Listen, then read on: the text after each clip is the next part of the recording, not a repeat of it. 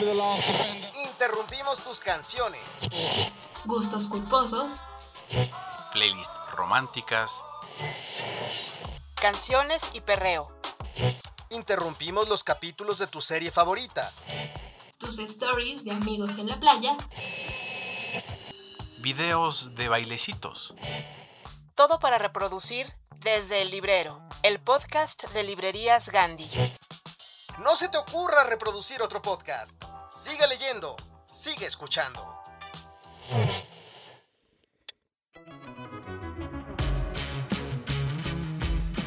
Hola queridos escuchas, gracias por ponerle play una vez más y acompañarnos al podcast de librerías Gandhi desde el librero. Yo soy Yara Sánchez de la Barquera. Las palabras son una forma de expresar los sentimientos, las emociones. Las palabras envuelven regalos y también lanzan granadas. Y en este capítulo las vamos a usar para llegar a ustedes con la obra de Antonio Ortuño, el invitado del capítulo 24. Vamos a echar coto y nos hablará de los libros que cambiaron su vida. En Date Cuentos, José Luis Trevalada nos comentará sobre el cuento La Garganta de Acero, de Mijail Bulgakov, el cual es narrado por Gilberto Díaz. Nos pondremos musicales para descubrir la influencia de la literatura en tu música favorita y al final no te pierdas las novedades del mundo en cultura, les con Citlali Figueroa, además de nuestras recomendaciones literarias. ¿Listos? Pónganse cómodos, acompáñenos en este viaje por los libros. Imágenes. Figuras retóricas. Sonidos. Compases. Temas recurrentes. ¿Cuál es la idea preponderante en la mente de Antonio Ortuño? ¿Cuál es su leitmotiv?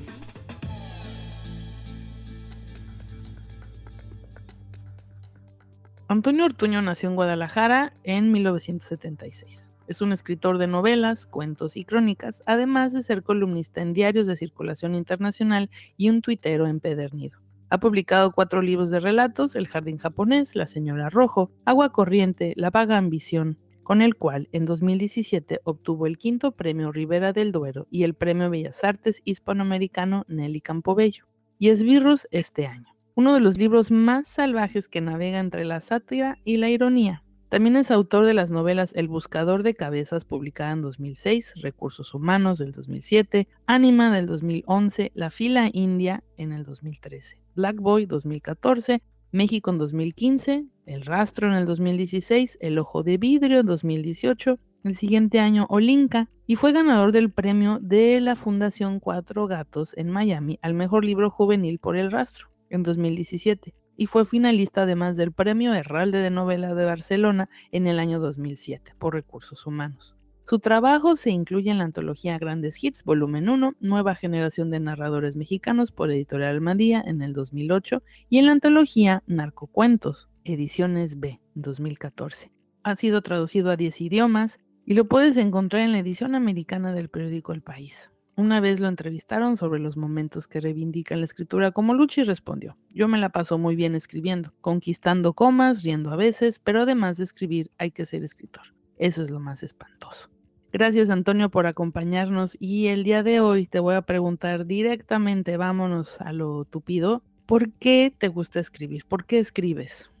Eh, yo crecí en una familia muy lectora, eh, en donde en la mesa de lo que se hablaba generalmente de, lo que estaba leyendo cada quien, eh, o se discutía sobre qué autor era mejor que otro. Eh, mis abuelos, que eran eh, profesores, tenían una, una, biblioteca bastante considerable, sobre todo con, con muchos clásicos, tanto de literatura española, ellos eran españoles que vinieron después de la guerra civil, como eh, de literatura latinoamericana o sencillamente eh, pues los grandes de la novela, ¿no? Eh, Flaubert, Balzac, Víctor Hugo, desde luego Tolstoy, Dostoyevsky, etcétera. Tenía una, una, tía abuela que era muy aficionada a las novelas policíacas y tenía todas las de Agatha Christie y lo mismo también pues leía cualquier cantidad de libros que se encontraba en el súper y lo mismo leía a Bárbara Cartland que a Juan Marcé. En su, biblioteca había absolutamente de todo. Eh, mi padre, mis padres estaban separados, mi padre también tenía por su lado eh, su propia biblioteca.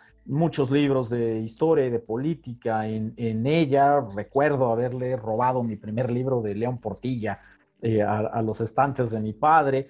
A mi madre le gustaba mucho el teatro, le gustaba mucho la, la, poesía de la generación del 27, Lorca y demás. Entonces en esa atmósfera me, me crié eh, mi madre escribía poesía, nunca quiso hacer carrera literaria, pero lo, lo, lo hacía y, y, era bastante común que nos leyera eh, algún poema que había escrito. Eh, uno de mis hermanos también, desde muy joven, comenzó a escribir poesía. Eh, entonces, digamos, la escritura no era una cosa remota que sucediera eh, cuando te doctoras por cuarta vez eh, sino algo que formaba parte de la vida cotidiana. Leer y escribir eran actividades perfectamente normales para entretenerse, como jugar al fútbol, como mirar la televisión. Durante algún tiempo que tuvimos bastantes problemas económicos, no teníamos televisión, pero los libros ahí estaban, ¿no? Y yo comencé a escribir como una continuación de eso.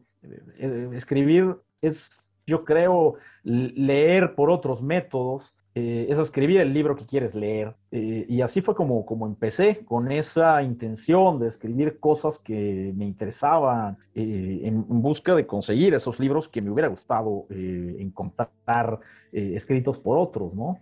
Tu escritura entonces en el fondo es como para llenar los vacíos de tu biblioteca, o no sé si es recuperar todo aquello que has leído y lo reordenas para escribirlo es una pregunta muy buena y, yo creo que son las dos cosas, ¿sabes?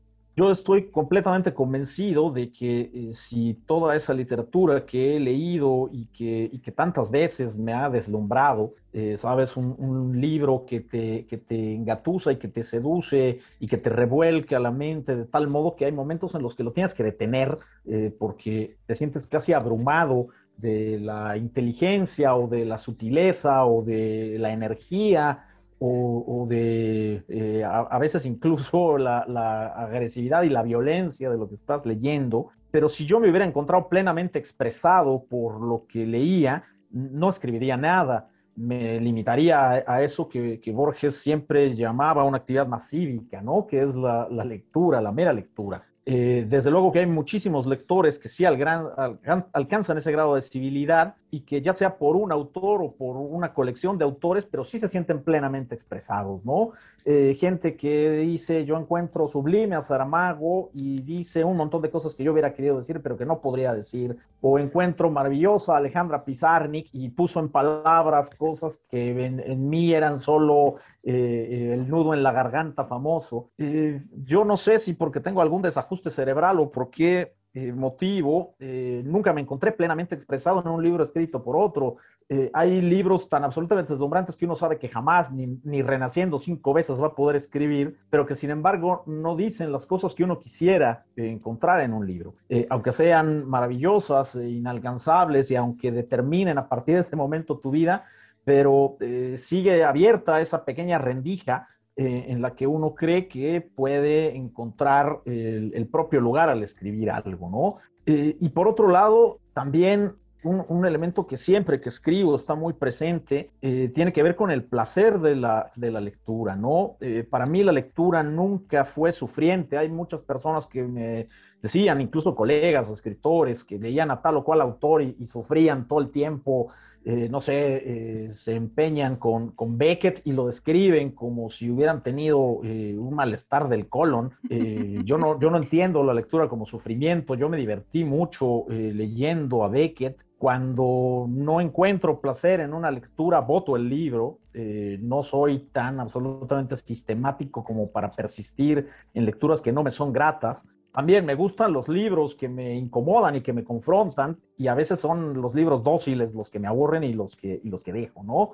Pero para mí el, placer es un elemento fundamental al momento de la lectura y trato de, construirlo al momento de escribir y, y de hacer libros eh, justamente que no estuvieran antes allí, que ocupen ese, ese hueco de la biblioteca, pero que a la vez estén hermanados con, con, los libros que me han conmovido y deleitado y confrontado y que de alguna manera conserven esos, esos elementos y al menos potencialmente eh, pues diviertan y complazcan, pero también confronten a quien los lee, ¿no? Oye, y por ejemplo, ¿en algún momento hubo un libro o algunos libros que te obligaran a sentarte a escribir? Hice una, una cosa bastante eh, extraña cuando era bastante pequeño, tendría unos 7 u 8 años y estaba muy aburrido un verano. En mi casa había un juego de mesa que nos habían regalado mis abuelos eh, y que eh, se llamaba La Ruta de Don Quijote. las fichas avanzaban a lo largo de un mapa en La Mancha o de otro mapa en el Mediterráneo, donde ocurren parte de las secciones de, de la segunda mitad del Quijote y al llegar a uno de los eh, pueblos marcados en este mapa del tablero, eh, se leían pasajes del Quijote, ¿no? A mí me pareció un juego muy divertido, estaba creo que muy astutamente seleccionado eh, porque minimizaba el hecho fundamental de si un niño de esa edad quiere leer el Quijote y es que el vocabulario del Quijote pues es casi completamente hermético para un niño tan pequeño y de esta época, ¿no? Han pasado 500 años, el castellano ha cambiado mucho, eh, la sintaxis, eh, las palabras son otras y desde luego las estrategias narrativas y demás. Intenté leer El Quijote y desde luego no entendía una fregada, ¿no? Eh, me resultaba muy complicado de transitar y a esa edad pues muchísimo más. Y comencé a transcribirlo en un cuaderno para ver si así lo entendía. Y transcribí la primera página es esta tradicionalísima de en un lugar de la Mancha, de cuyo nombre no quiero acordarme, vivió hace, etcétera, vivió a no tanto tiempo. Pero llegó un momento, desde luego, era muy pequeño, insisto, en que tendría siete u ocho años, que me aburrí, debe haber pasado solamente una página, entonces me puse a, a inventar lo que seguía, ¿no? Seguramente quedó un engendro atroz, pero pues de alguna manera es un episodio en el que siempre cifré porque es lo primero que recuerdo eh, haber escrito que no fuera una composición escolar, eh, sino sencillamente por, por, divertirme, ¿no? Porque era un, un, niño aburrido en ese momento. Entonces, bueno, pues comencé mi carrera literaria como plagiador del Quijote. Pues a partir de ahí ya eh, todos los retos son más fáciles que eso, ¿no? Que escribir la segunda página del Quijote de vuelta. Muchos años después, frente al pelotón de fusilamiento, el coronel Aureliano Buendía había de recordar aquella tarde remota en que su padre lo llevó al cumpleaños 50 de Librerías Gandhi. Librerías Gandhi, desde 1971 hasta donde nos dé la imaginación. Amiga, si ya te diste cuenta, ahora toca darte a Virginia Woolf, a Monterroso, a José Agustín, a Clarice Lispector. Amiga, amigo, date cuentos.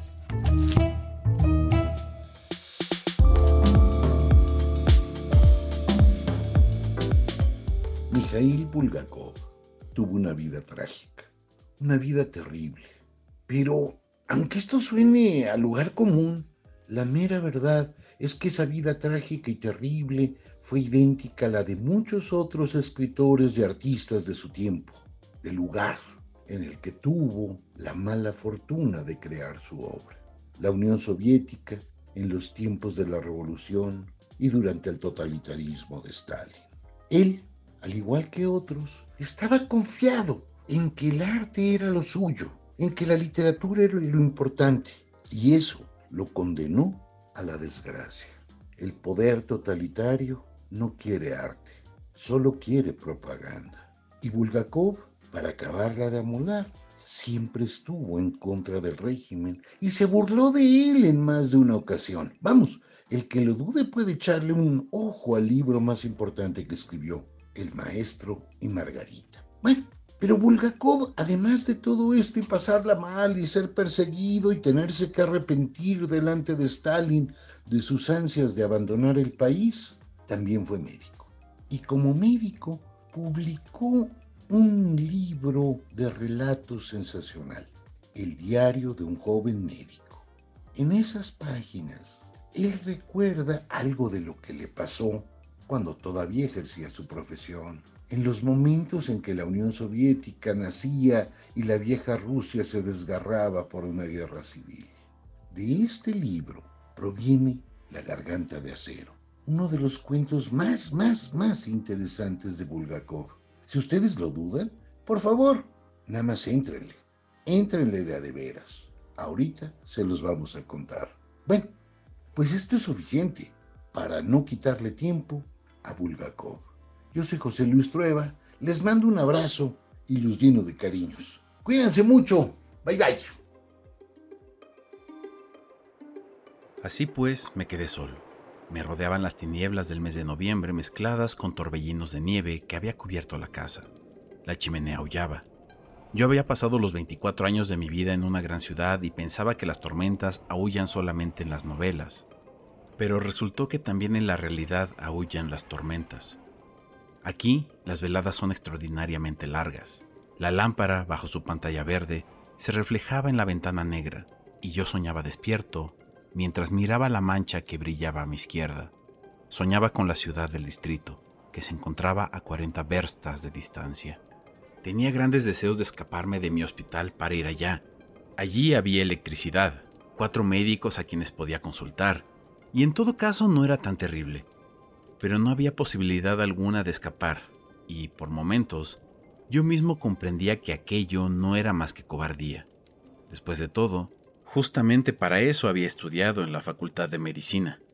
Y si trajeran a una mujer con complicaciones de parto, ¿qué haría yo en ese caso? Aconséjenme, por favor. Hace 48 días que terminé la facultad con sobresaliente. Cada noche, después de tomar el té, me sentaba en una misma postura.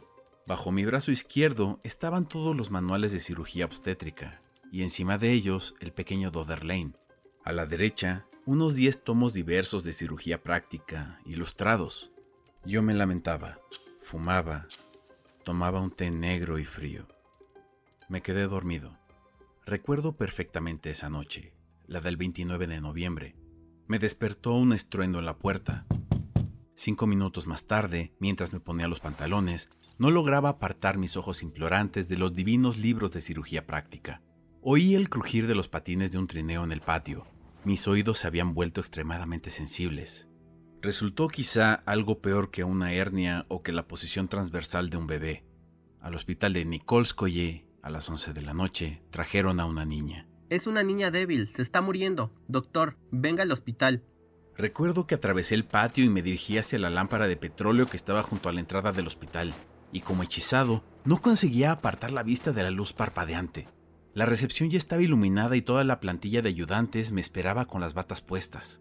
Eran el enfermero Demian Lukic y dos experimentadas comadronas, Ana Nikolayevna y Plagueya Ivanovna. Yo no era más que un médico de 24 años que se había graduado dos meses atrás y que había sido designado para dirigir el hospital de Nikolskoye. El enfermero abrió solemnemente la puerta y apareció la madre. Entró apresuradamente, Patinando sobre sus botas de fieltro, la nieve aún no se había derretido en su pañuelo. Llevaba en sus brazos un envoltorio que acompasadamente emitía silbidos y respiraba produciendo un sonido sordo. El rostro de la madre, que lloraba en silencio, estaba demudado. Cuando la mujer se quitó la pelliza y el pañuelo y abrió el envoltorio, vi a una niña de unos tres años. La observé y por un momento me olvidé de la cirugía, la soledad, el inútil bagaje universitario, me olvidé definitivamente de todo a causa de la belleza de la niña. ¿Con qué se podía comparar? Solo en las cajas de bombones dibujan niños así. Pero una extraña turbación anidaba en el fondo de sus ojos y comprendí que era miedo. La niña se asfixiaba. Morirá dentro de una hora. Pensé con absoluta convicción y mi corazón se contrajo dolorosamente. Cada vez que la niña respiraba, en su garganta se formaban pequeños hoyuelos, las venas se hinchaban y el rostro pasaba de un tono rosado a uno ligeramente liláceo. Enseguida me di cuenta de lo que se trataba.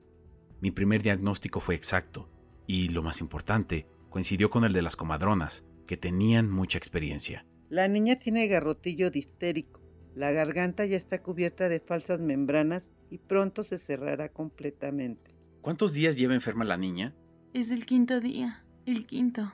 ¿En qué estabas pensando? ¿Eh? ¿En qué estabas pensando? En ese momento se oyó detrás de mí una voz llorona. El quinto, padrecito, el quinto. Me volví y vi a la abuela de cara redonda, con la cabeza cubierta por un pañuelo. Sería magnífico que estas abuelas no existieran en el mundo, pensé con un lóbrego presentimiento del peligro, y dije, Tú, abuela, cállate, estorbas. A la madre le repetí, ¿En qué pensabas? ¿El quinto día? ¿Eh?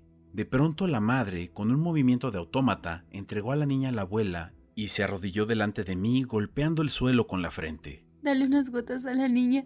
Me ahorcaré si se muere. Levántate inmediatamente. De lo contrario no hablaré contigo. La madre se levantó rápidamente. La abuela se puso a rezar en dirección a la puerta, mientras la niña continuaba respirando con un silbido de serpiente. Siempre hacen lo mismo, el pueblo. ¿Quiere decir que la niña morirá?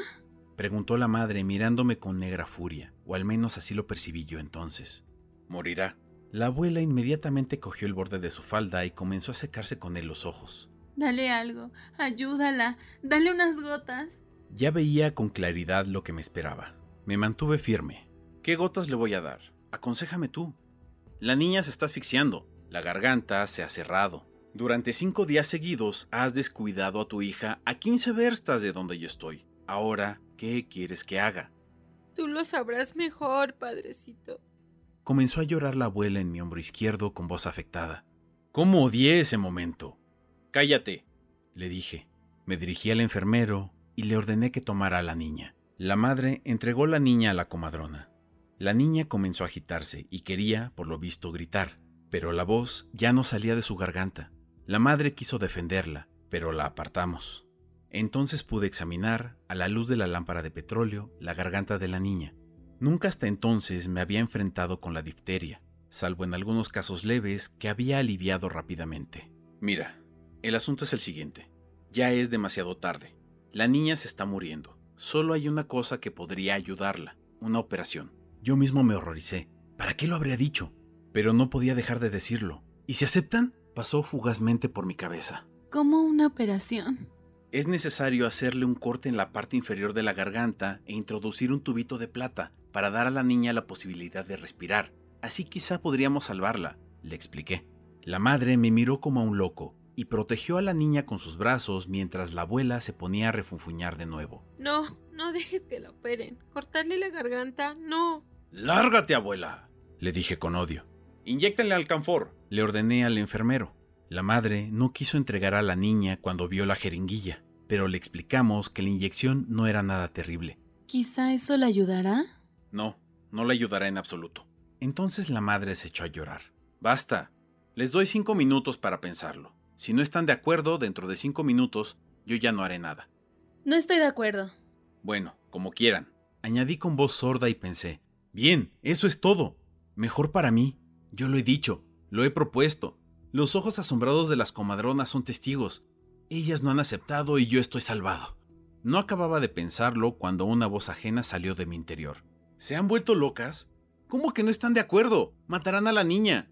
Acepten. ¿No les da lástima? No. En mi interior pensaba, ¿qué estoy haciendo? Voy a degollar a la niña. Pero decía otra cosa. Pronto, acepten. Ya se le están poniendo azules las uñas. No, no. Está bien. Acompáñalas a la sala, que se queden ahí. Las llevaron por el corredor casi a oscuras. Yo oía el llanto de las mujeres y el silbido de la niña. El enfermero regresó enseguida. Aceptan. En mi interior todo se petrificó, pero dije con claridad. Esterilicen de inmediato el bisturí, las tijeras, las grapas, la sonda. Un minuto más tarde, atravesaba a toda velocidad el patio donde la tormenta de nieve, como un demonio, volaba y chocaba contra las casas. Entré corriendo en mi gabinete y contando los minutos cogí un libro, lo ojé y encontré una ilustración que representaba una traqueotomía. Me puse a leer el texto, pero no comprendía nada. Las palabras parecían brincar ante mis ojos.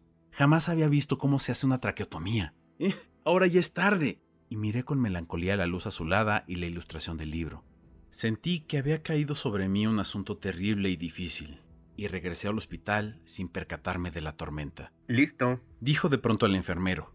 Entramos en la pequeña sala de operaciones y yo, como a través de una cortina, observé los brillantes instrumentos. Salí por última vez a donde estaba la madre, de cuyos brazos apenas lograron arrancar a la niña. Oí una voz ronca que decía, Mi marido no está, está en la ciudad. Cuando regrese y se entere de lo que he hecho, me matará. No las dejen entrar a la sala de operaciones, ordené. Nos quedamos solos en el quirófano. El personal, Litka, así se llamaba la niña, y yo. La niña estaba desnuda. La habían sentado sobre la mesa. Lloraba en silencio. Había un profundo silencio en la sala de operaciones. Tomé el bisturí e hice una línea vertical por la regordeta garganta blanca. No salió ni una gota de sangre. Por segunda vez pasé el bisturí por la franja blanca que había aparecido en la piel que se había separado. Ni una gota nuevamente. Despacio, intentando recordar ciertos dibujos de los atlas, comencé con ayuda de una sonda Roma a separar los delgados tejidos. Entonces, de la parte inferior del corte brotó una sangre oscura que inundó de inmediato la herida, y comenzó a correr por el cuello. El enfermero la secaba con tampones, pero la sangre no dejaba de correr. Me arrepentí profundamente de haber ingresado a la Facultad de Medicina, de haber aceptado venir a este remoto lugar. Con furiosa desesperación metí la pinza al azar en alguna parte próxima a la herida, la cerré y la sangre inmediatamente dejó de correr. Absorbimos la sangre de la herida con bolas de gasa, y solo entonces la herida se me presentó limpia, pero completamente incomprensible. La tráquea no estaba en ninguna parte. Mi herida no tenía nada que ver con ninguna de las ilustraciones de los libros. Pasaron todavía dos o tres minutos durante los cuales estuve hurgando en la herida, unas veces con el bisturí y otras con la sonda en busca de la tráquea. Al final del segundo minuto comencé a desesperarme. Es el fin, pensé. ¿Para qué habré hecho esto? Podría no haber propuesto la operación y Lidka habría muerto tranquilamente en su habitación, mientras que ahora morirá con la garganta desgarrada y nunca jamás podré demostrar que de todas formas habría muerto, que yo no podía perjudicarla. ¿Dejar el bisturí y decir no sé qué hacer ahora? Pensé e inmediatamente me imaginé los ojos de la madre. De nuevo levanté el bisturí y sin sentido alguno corté profunda y bruscamente a Litka. Los tejidos se separaron e inesperadamente apareció ante mis ojos la tráquea. ¡Los ganchos! El enfermero me los dio. Introduje un gancho en un lado de la herida y el segundo en el otro, y le di uno de ellos al enfermero.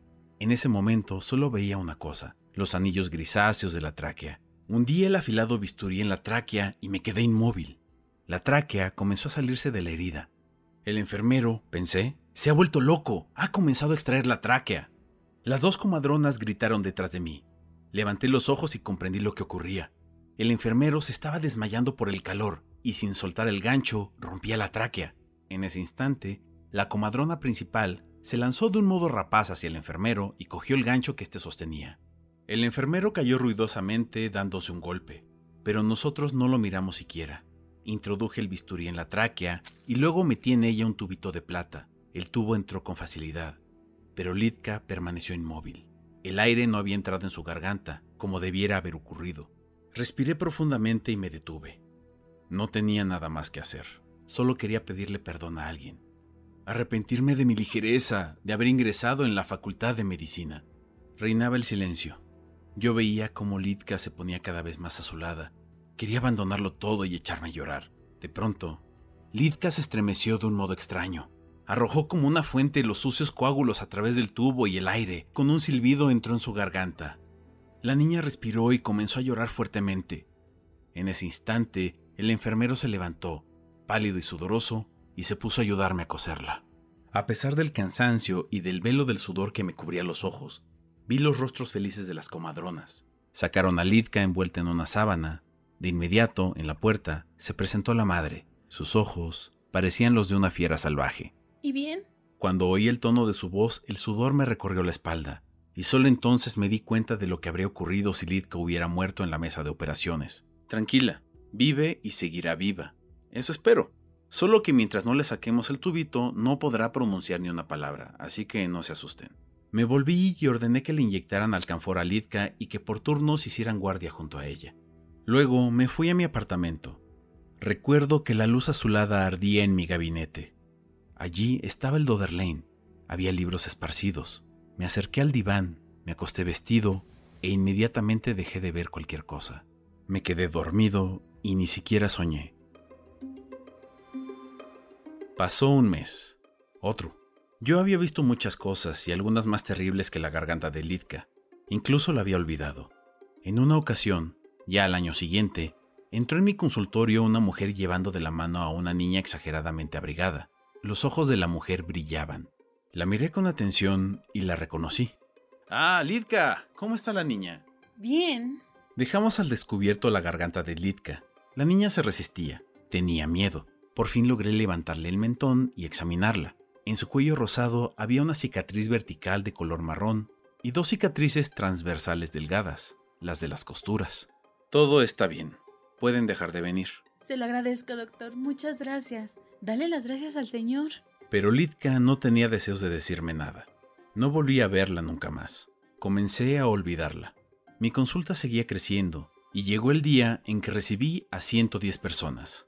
Habíamos comenzado a las 9 de la mañana y terminamos a las 8 de la noche.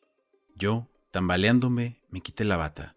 La comadrona principal me dijo, Tal cantidad de pacientes debe agradecérsela a la traqueotomía. ¿Saben lo que dicen en las aldeas? Que a Litka, en lugar de su garganta, usted le puso una de acero y se la cosió. Viajan especialmente a la aldea donde vive la niña para verla. Ya tiene usted fama, doctor. Lo felicito. ¿De modo que creen que vive con una garganta de acero? Si eso creen, usted, doctor, es excelente. Es un encanto ver la sangre fría con que opera. Sí, yo, ¿sabe usted? Jamás me pongo nervioso. Dije sin saber por qué, pero era tanto mi cansancio que ni siquiera pude avergonzarme. Simplemente volví la vista hacia otro lado. Me despedí y me dirigí a mi apartamento. Caía una nieve gruesa que lo cubría todo. El farol ardía y mi casa estaba solitaria, tranquila y grave, y yo, en el camino, solo deseaba una cosa, dormir.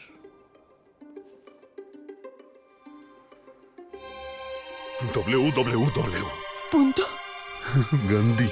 Punto. Com. Punto. MX. Encuentra todos los dramas y libros que quieras en ganti.com.mx. Pide ya y recuerda que el envío es gratis siempre. Radiografía literaria.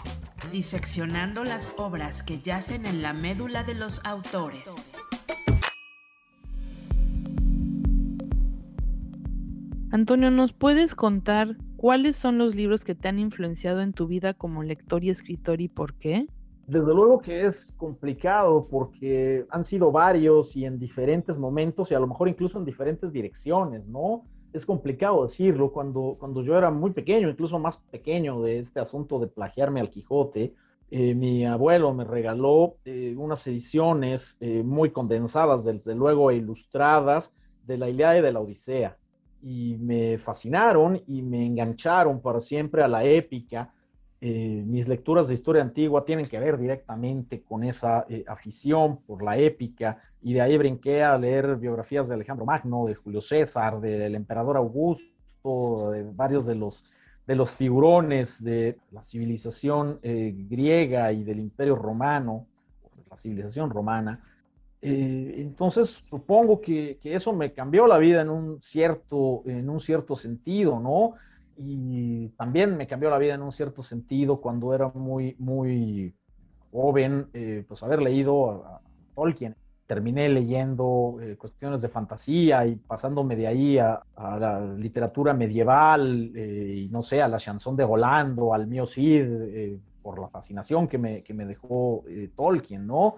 Y tiempo después, supongo que el propio Ibargüengoitia, y hablando de estas ruinas que ves, para mí fue eh, un libro muy revelador porque eh, me mostró que el, mexicano, ¿sabes? No, no solo el castellano como, como esta generalidad enorme, sino la, la variante eh, mexicana y sobre todo la variante del centro occidente del país, que era la que escribe Goitia. El Bajío está aquí al ladito de Jalisco. entonces, si, si, a alguien hablamos parecido, los de, los de Jalisco es a los de Guanajuato, de Aguascalientes, etcétera, podría ser un lenguaje literario que el idioma que yo hablaba en la escuela, lo que escuchaba hablar en la calle, en el mercado, en el autobús en el que me, iba a la escuela o volvía de ella, también se podía hacer literatura con ese idioma y no solo con el castellano peninsular, por ejemplo, de los libros de mis abuelos, ¿no? Que aunque yo crecí escuchando hablar a mis abuelos y a mi madre, pero era remoto, ¿no? Nadie más que ellos hablaba de esa forma más que sus libros. Eh, y me enseñó de alguna manera eh, esa, esa posibilidad de, de darle categoría literaria al lenguaje mexicano y, pues me mostró el camino directamente de la escritura. Yo empecé a escribir después de haber leído estas ruinas que ves y los libros de crónicas de Ibargüengoitia. Empecé a escribir ya un poco más con sentido de eh, estar intentando hacer literatura, ¿no? No solo como, como un juego, como escribir eh, cuentitos de niño, ¿no? Sino ya con una especie de, de incipiente proyecto literario a los 14 o 15 años, ¿no? Entonces, bueno, pues alguno de esos y otros más que se fueron sumando, ¿no? En esta sección nuestra invitada nos recomienda aquellos libros que lo han acompañado e influido para escribir grandes obras. Aquí van los cinco libros de Antonio Ortuño. El maestro y Margarita, de Mikhail Bulgakov. Una novela escrita en lengua rusa, considerada una de las más importantes del siglo XX de la antigua URSS. Y no fue publicada sino hasta el año de 1967 en una edición expurgada. Bulgakov fue un dramaturgo y autor cómico. Se dice que combate el terror con el circo. Una novela que nos lleva a Moscú de los años 30, cuando la Unión Soviética era gobernada por Stalin y la religión está prohibida. Una mañana todo cambia. Llega Julián, el demonio, desata el caos y pone en evidencia el régimen comunista. Nos cuenta la repercusión que esto provoca en la vida de Margarita y su amante, el maestro. Y, por otro lado, nos cuenta la admirable novela escrita por el maestro sobre Poncio Pilato y Jesucristo. Sergio Pitol considera que esta obra, por sí sola, acredita la grandeza literaria de nuestra centuria. Calpa Imperial de Angélica Gorodischer. Un libro que reúne 11 relatos, 11 fragmentos de la historia del imperio más vasto que nunca existió, una novela de ficción publicada en el año de 1983. Un imperio que fue destruido y reconstruido infinidad de veces, y la historia vuelve a empezar con cada nueva dinastía de emperadores y emperatrices. Los cuentos dentro de Calpa Imperial rescatan a los narradores orales, aquellos contadores de cuentos. Nos gusta esta cita. También sabía que los hombres no piensan. No, no te rías, no piensan. De vez en cuando alguno piensa, es cierto, y lo dice o lo escribe, y eso es tan extraordinario que nadie lo olvida. Porque estamos hechos para saber, no para resignarnos. El Hacedor de Jorge Luis Borges. Es un libro de 25 relatos cortos, publicado por primera vez en 1960 por MC Editores. Suele considerarse como uno de sus libros más personales, pues reúne algunas de sus inquietudes persistentes, la ceguera, el tiempo, la memoria y el olvido, la imaginación, los mitos, los símbolos y los espejos, entre muchas otras. 19 años después, en una entrevista, declaró que el hacedor es una palabra que tradujo de la palabra inglesa corriente en el siglo XIV, the maker, usado sobre todo en Escocia, que es una traducción de poeta. También comentó, es mi mejor libro, porque cada página se escribió por necesidad. Estas ruinas que ves, de Jorge Ibargüengoitia. Los habitantes de Cuevano suelen mirar a su alrededor y después concluir, Modestia aparte, somos la Atenas de por aquí. Así comienza una novela escrita en 1974 y publicada en 1975, mismo año en el que obtuvo el Premio Internacional de Novela México. La historia se desarrolla en una entidad imaginaria llamada El Plan de Abajo, un relato mitad nostálgico y mitad irónico. Sus narraciones son más cómicas que serias. La percepción de la vida de un intelectual del pueblo, con la experiencia de la vida en el campo, las borracheras, los pleitos con desconocidos en las cantinas, cantos de tangos a la luz de la luna, y sus romances, unos idealizados y otros enteramente carnales. El Cobrador, de Rubén Fonseca, publicado en 1980, un libro escrito en portugués, formado por 10 relatos, cada uno contundente, con una narrativa siempre en movimiento, una reflexión sobre la violencia, las desigualdades, la vida y la literatura. Son relatos de ficción que nos hacen reflexionar sobre hechos muy reales. El relato que tiene el nombre del libro, El Cobrador, inicia cuando un hombre acude al dentista, a que le extraigan la muela, y en el momento de exigirle el pago, el hombre saca una pistola con la que amenaza al dentista mientras destroza el consultorio. Después de dispara una bala en la rodilla y grita, yo ya no pago nada más, estoy cansado de pagar, ahora soy yo quien cobra. Todo el mundo te dice que leas. Te enumeran los beneficios de la lectura. Desde chiquito, durante la adolescencia y la adultez, te advierten sobre lo bueno y muy bueno que es leer. Pero la verdad es que... Te da flojera. Librerías Gandhi tiene la solución. No leas. Haz como que lees. Visita cualquiera de nuestras librerías. Pregunta a nuestros asesores qué libros comprar. Lee las contraportadas, apréndete los nombres de los autores y los títulos de sus libros. Y lo más importante, nunca salgas de casa sin un libro bajo el brazo. Del libro a la canción. De la literatura al rock, al pop y hasta al punk. Sube el volumen. Esto es Música Lees. La influencia de la literatura en la música que escuchas. Oh, je voudrais tant que tu te souviennes. Cette chanson était la tienne. C'était ta préférée, je crois. Quelle est de. La música tiene el poder de revivir los fantasmas de nuestra memoria. Todo el mundo tiene una canción favorita que toca las fibras más profundas del ser, ya sea porque esa melodía le remite a algún momento muy especial de su pasado en donde fue sumamente feliz, o le recuerda con melancolía a una persona que no ha visto en años, porque simplemente sus caminos se separaron. Precisamente de eso se trata la canción de Prévert, de Serge Gainsbourg, quien nos cuenta que al escuchar esa canción que, creo, era tu preferida, la música evoca irremediablemente a su persona amada. Gainsbourg fue un artista polifacético y desafiante que dejó un legado muy importante en el mundo. Incluso ha sido considerado como el mejor músico francés, y tanto su obra como su vida personal han fascinado e incomodado al público hasta la fecha. La influencia de la literatura en su música estuvo siempre presente y en sus canciones podemos encontrar referencias a escritores como Baudelaire, Victor Hugo, Nerval, entre otros. Pero ahora solo nos centraremos en su homenaje a Prévert. Chaque fois, les feuilles mortes El tema al cual hace alusión Gainsbourg es Les Feuilles Mortes, una de las canciones más populares de Francia, la cual fue escrita por el poeta Jacques Prévert, miembro del grupo de los surrealistas y asiduo jugador del Cadáver Exquisito. Musicalizada por el compositor Joseph Cosma y popularizada por el cantante Yves Montand.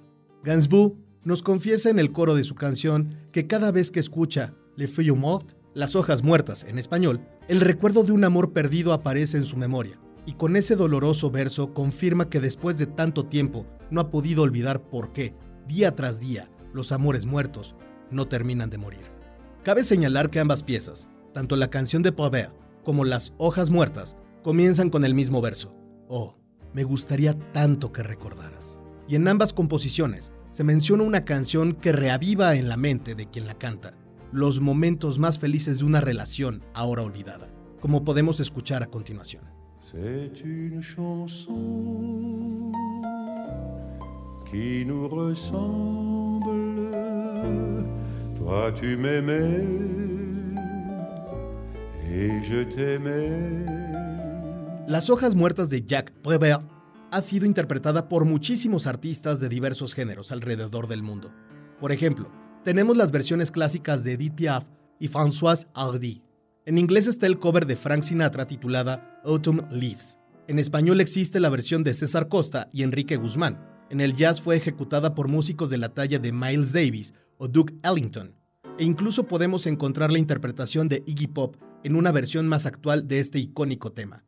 Prévert escribe, La vida separa a aquellos que se aman, suavemente, sin hacer ruido. Pero el amor se conserva para siempre en aquella canción que nos asemeja. Gainsbourg nos canta con nostalgia en el último verso de su composición que si las hojas muertas se borrara de su memoria, ese día sus amores muertos terminarían de morir. Et ce jour-là, mes amours mortes en auront fini de mourir.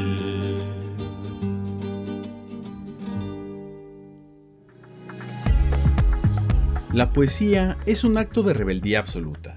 Cada verso abre la posibilidad de comprender lo que se escapa a nuestra mente, lo que se mostraba como absolutamente impronunciable, lo que nos coloca ante el más preciso y despiadado de los espejos.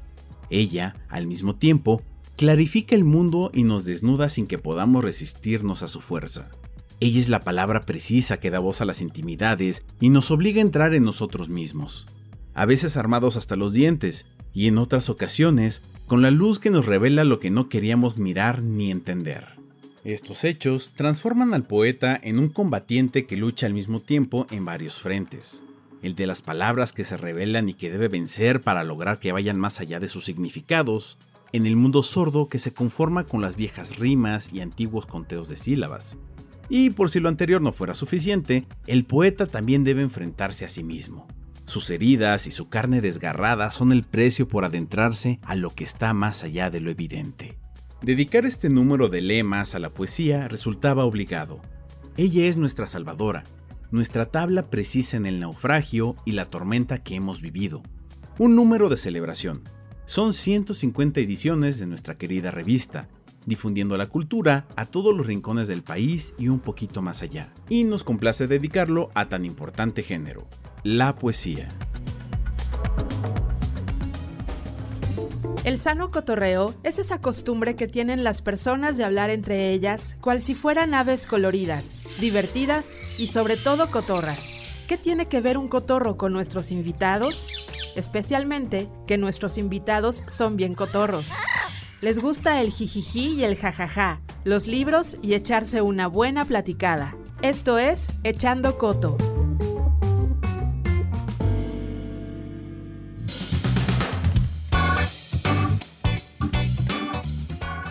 Antonio, te voy a pedir tres números del 1 al 10 y a partir de esas tres preguntas que salgan gracias a esos números, vamos a desarrollar esta entrevista denominada Echando Coto. Regálame tu primer número, por favor. Eh, la 2. ¿Cuál es el libro que más has leído, por la razón que sea? Yo creo que son dos y no podría decir cuál de los dos he leído más veces, si soy sincero. Durante mucho tiempo, cada vez que una gripa me tumbaba, más de un día, porque si, si no es que no, no te tumba, eh, pero me pegaba una gripa y me mandaba a la cama tres o cuatro días, releía El Señor de los Anillos, ¿no? Que es un libro que me fascinó cuando lo vi por primera vez a los 10 años y que tenía yo un gripón tremendo que me duró dos semanas, incluso supongo que era una pulmonía o algo más serio que una gripa, eh, y fue la primera vez que me lo leí y siempre relaciono la lectura de, de, de Tolkien con la gripa, con leer en cama, la sopita de pollo, eh, la, la, caja de pañuelos desechables, etcétera. Entonces, eh, eso me lleva a que me lo debe haber leído quizá unas 15 o 20 veces, porque he tenido unas 15 o 20 gripas a lo largo de estos treinta y tantos años desde que leí aquello. Bueno, no, si tenía 10, sí, bueno, claro, voy a cumplir 45, sí pueden ser eh, 35 años de estar leyendo a Tolkien cuando me da gripa. Al menos lo hice mucho tiempo, ¿no? Hace, hace un rato que no releo El Señor de los Anillos. Y el otro libro que recuerdo haber leído muchas veces, sencillamente porque me parece el, colmo de lo divertido, es Estas Ruinas que ves de Jorge Ibargüengoitia, que es un libro que yo disfruto muchísimo, eh, que es como una suerte de, sátira, pero a la vez eh, una remembranza muy emotiva eh, de, la, de, la, vida intelectual y de la vida de provincias. Y yo que de alguna forma, eh, retorcida, soy a mi vez un intelectual de provincia, me río como loco con, con eso, aunque desde luego Guadalajara es una ciudad gigantesca, mucho más grande que ese Guanajuato que inspiró a Cueva, ¿no? Y mucho más en una época como esta, ¿no? Pero de cualquier forma, el corazón un poco de las ciudades eh, sigue, sigue pareciéndose mucho y yo disfruto mucho la lectura de ese libro y también lo debo haber agarrado, no sé, 15 veces a lo largo de mi vida. Vamos por el segundo número. Eh, cuatro. Hot dogs alemanes o bien mexicanos. Caray, no, seguramente un, un dogo local.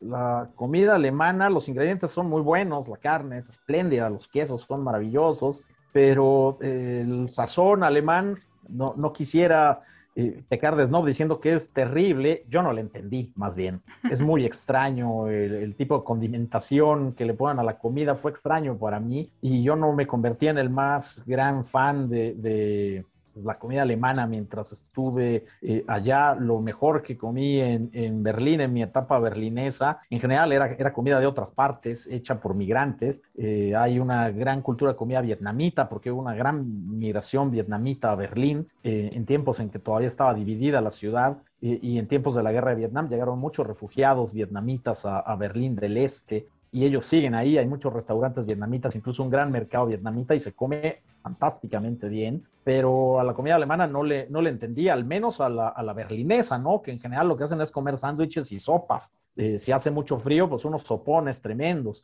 pero comía uno mejor con los polacos, con los vietnamitas, eh, había unos chinos también que cocinaban fabulosamente bien. Eh, no, no, no le entendí nada a la comida alemana, entonces seguramente, insisto, el dogo local por mucho. Y regálame el tercero, por favor. Uno. ¿Cuál es tu vaga ambición? ¿Cuál es mi vaga ambición? eh, vivir del cuento, eso. Poder escribir lo que quiero y vivir de escribir lo que quiero, no tener que escribir lo que no quiero para vivir de eso, ¿no? Sino que las cosas que quiero escribir eh, le interesen a los lectores y, y, me, y me, den para sobrevivir. Eh, llevo ya un poquito más de un decenio consiguiéndolo y bueno, pues espero que se, que se extienda, ¿no? Estas son las mañanitas que cantaba.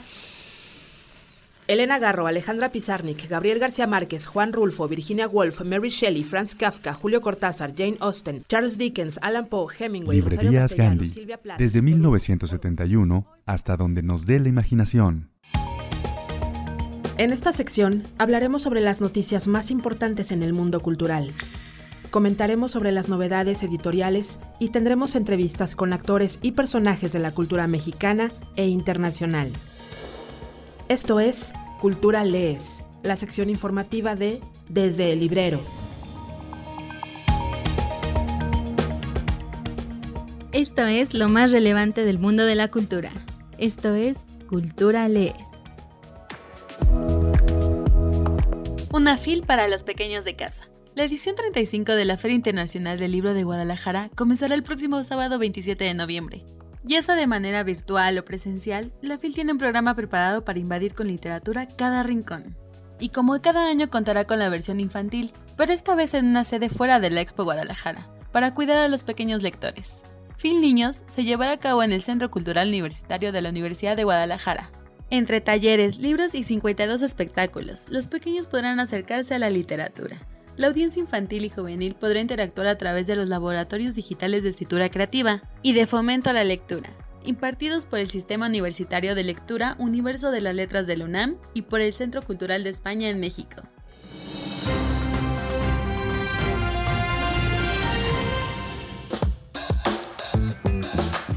El Festival de Cine de Barrio es un proyecto que nace de la necesidad de abrir espacios no centralizados para las expresiones cinematográficas que ayuden a conspirar sobre la reconstrucción del tejido social. La primera edición se llevó a cabo en el 2019 en Ciudad Nezahualcóyotl y este año será en Tláhuac, en la Ciudad de México con el fin de generar así experiencias cinematográficas de la mano de la comunidad local en lugares que no suelen estar incluidos en el circuito de festivales de cine convencionales, con alfombras rojas y reflectores. El festival exhibe cortos y largometrajes que incluyen trabajos sobre género y feminidad, transporte y movilidad, medio ambiente, chambas y labores, identidad y territorio, fiestas y tradiciones. Para los pequeños del hogar también habrá un programa infantil y la colaboración del Festival de Cine Infantil Oftálmica. Algunos títulos abordan el misticismo de Miskik, el mundo sonidero, las complicaciones de ser tianguista en medio de una pandemia,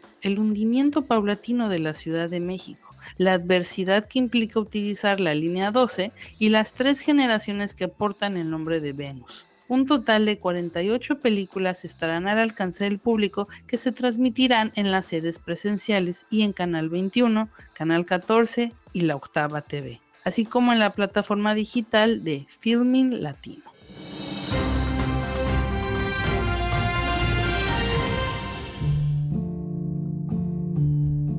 Falleció el poeta Pablo Armando Fernández, un poeta y narrador cubano, Premio Nacional de Literatura en 1996 en Cuba.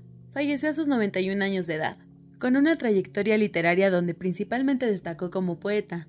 También fue novelista, ensayista, autor teatral y traductor de poesía anglosajona. Residió en Estados Unidos desde 1943 hasta 1959, cuando regresó a Cuba para integrarse al proceso revolucionario. Sobre esta etapa y la relación del escritor con la inmigración respondió en una entrevista muchos años después. Si yo me hubiese quedado en Estados Unidos o en cualquier otra parte del mundo, no hubiese escrito. Por ejemplo, en El vientre del pez, ni otro golpe de dados, ni mi libro de los héroes, porque cuando regresé en el año 1959, todo lo que tenía escrito era poesía. Yo pienso que se puede escribir fuera. Si estar fuera le impidiera a uno escribir y ser como uno es, no hubiesen existido ni Martí, ni Valera, ni Villaverde.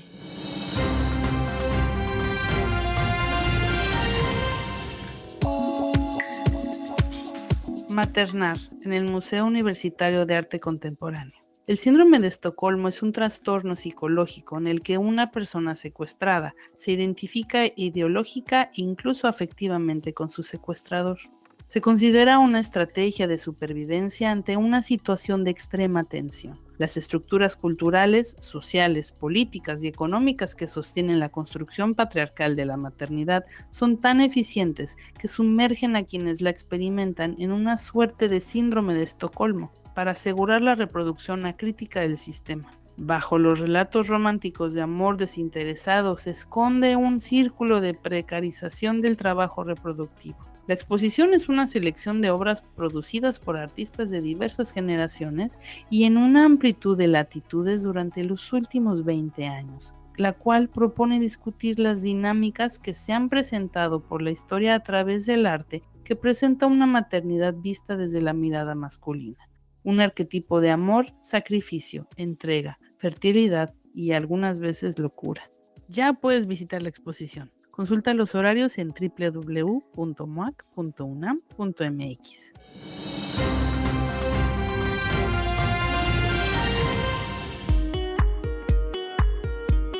La Quinceañera es una adaptación de la vida de Bambi Salcedo, una de las transexuales mexicanas más conocidas en Estados Unidos, por el activismo en pro de los derechos de la comunidad LGBTTIQA. Ahora su historia se llevó al cine por el director español Pedro Peira, en colaboración con Patricia Arquette, actriz estadounidense, cuya experiencia personal con una hermana transexual ya fallecida, Alexia, la convierte en un miembro fundamental de la producción. La película se presentó en el Festival de Cine Iberoamericano de Huelva, en España. El director tomó la iniciativa después de ver el documental Transvisible, la historia de Bambi Salcedo, que se estrenó en el año 2013, y en el filme cuenta la historia de una verdadera superviviente, una inmigrante transgénero, VIH positiva, indocumentada, víctima de agresiones sexuales y que vivió muchos años como trabajadora sexual. Le entrevisté y me encantó su historia, compartió el director, quien decidió contar la historia desde la raíz.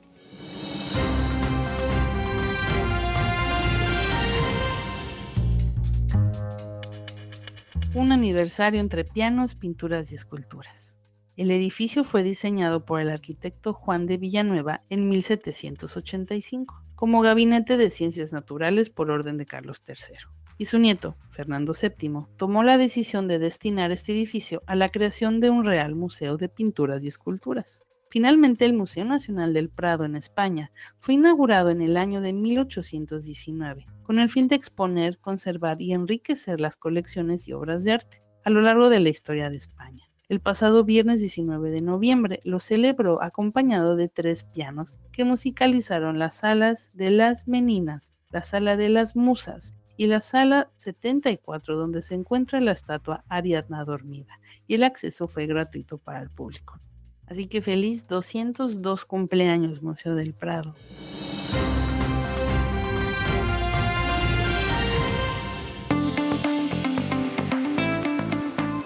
Estas son algunas recomendaciones que pueden encontrar en nuestras mesas de novedades editoriales y en gandhi.com.mx. Las Furias Invisibles del Corazón, de John Boyne, por Salamandra y Penguin Random House. Boyne es el autor de la novela El niño con el pijama a rayas, publicado en 2006. Ahora llega con la historia de un hijo bastardo de una adolescente expulsada de su comunidad rural y adoptado por una excéntrica pareja de acomodados dublineses. Cyril es un niño educado que crece acostumbrado a enmascarar sus emociones, extraordinariamente atento a todo lo que ocurre a su alrededor, pero tímido y retraído cuando está acompañado. Pronto sabrá que es gay y tardará décadas en desprenderse de una culpa y una vergüenza paralizantes. El hijo del capitán Trueno de Miguel Bosé por Planeta de Libros. Todos conocemos la trayectoria de Miguel Bosé, una vida bajo los reflectores. ¿Qué más nos podría enseñar este libro? Miguel Bosé, hijo del célebre torero Luis Miguel Dominguín y de la bellísima actriz italiana Lucía Bosé, nació en Panamá el 3 de abril de 1956. Al terminar sus estudios en el Liceo Francés de Madrid, viajó a Londres persiguiendo su gran pasión, el baile, antes de descubrir su vocación por la música, la que le convertiría en uno de los íconos del pop español. Residió en París, Roma y Nueva York dedicado al teatro, la comedia musical y el cine una historia que transcurre en la España hace algunos años, que bebe en los recuerdos de nuestra infancia y juventud y que demuestra una vez más en la contradicción, en el dolor y en la alegría de vivir, Miguel Bosé nos entiende, nos acompaña y a muchos nos representa. Frankie, una novela con monstruos y panqueques, de Antonio Malpica por Océano Gran Travesía. ¿Qué hubiera pasado con Frankenstein si el moderno Prometeo no hubiese surgido de una apuesta entre aristócratas románticos en el castillo de Lord Byron, sino en la mente de un humorista mexicano en plena pandemia por COVID en el siglo XXI?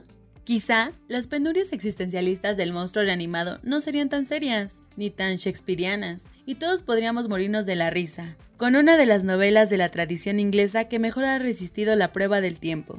Frankie es la nueva novela juvenil de Antonio Malpica, multipremiado autor mexicano responsable de hashtag Más Gordo el Amor, y la exitosa serie de horror El Libro de los Héroes. Los Vencejos, de Fernando Aramburu, por Planeta de Libros. Tony, un profesor del instituto enfadado con el mundo, decide poner fin a su vida. Meticuloso y sereno, tiene elegida la fecha, dentro de un año. Hasta entonces cada noche redactará en el piso que comparte con su perra Pepa y una biblioteca de la que se va desprendiendo poco a poco. Una crónica personal, dura y descreída, pero no menos tierna y humorística. Con ella espera descubrir las razones de su radical decisión, desvelar hasta la última partícula de su intimidad, contar su pasado y los muchos asuntos cotidianos de una España políticamente convulsa. Aparecerán diseccionados con un implacable bisturí sus padres, un hermano al que no soporta, su exmujer Amalia de la que no logra desconectarse y su problemático hijo Nikita, pero también su cáustico amigo Patachula. Y en la sucesión de los episodios amorosos y familiares de esta adictiva constelación humana, Tony, hombre desorientado empeñado en hacer recuento de sus ruinas, insufla, paradójicamente, una inolvidable lección de vida. Sofía Aspe y el arte de diseño de interiores. De Sofía Aspe por Editorial Risoli. Esta es la primera monografía en inglés dedicada a un destacado diseñador de interiores mexicano. La narrativa visual del libro proporciona una visión periférica e íntima de la diseñadora y su trabajo. Por una parte, el lado periférico presenta imágenes aéreas de ubicaciones de los diversos países donde Sofía ha desarrollado con éxito múltiples proyectos. Estas imágenes están acompañadas de citas de Sofía sobre su trabajo, su proceso creativo y sus inspiraciones. Una obra que muestra el mundo interior y exterior de Sofía, México, su país, y retrata el papel de las personas y los artesanos con los que trabaja, además de ofrecer un vistazo al proceso de making of. Podemos apreciar la dedicación, atención y cuidado de Sofía en cada detalle, su compromiso serio y la participación total con su equipo y el proceso de producción, y el pensamiento entre bastidores que inspira las ideas que conducen al resultado final del diseño. Los proyectos se expondrán uno tras otro, con un diseño atrevido e innovador, alternando con las fotos aéreas en la vista periférica y los folletos en la vista íntima. W, W, W. Punto. Gandhi. Punto. Com. Punto. M. X. Encuentra todo el romance y los libros que quieras en ganti.com.mx. Pide ya y recuerda que el envío es gratis siempre. Muchas gracias por acompañarnos en esta hora literaria. Ya vamos a estar casi para el cierre del año con el siguiente podcast, que va a ser el 25, y nuestro invitado va a ser Guillermo Arriaga. Que estén muy bien. Nos vemos hasta la próxima. Gracias por escuchar. Te esperamos en el siguiente capítulo de Desde el Librero. Sigue leyendo, sigue escuchando.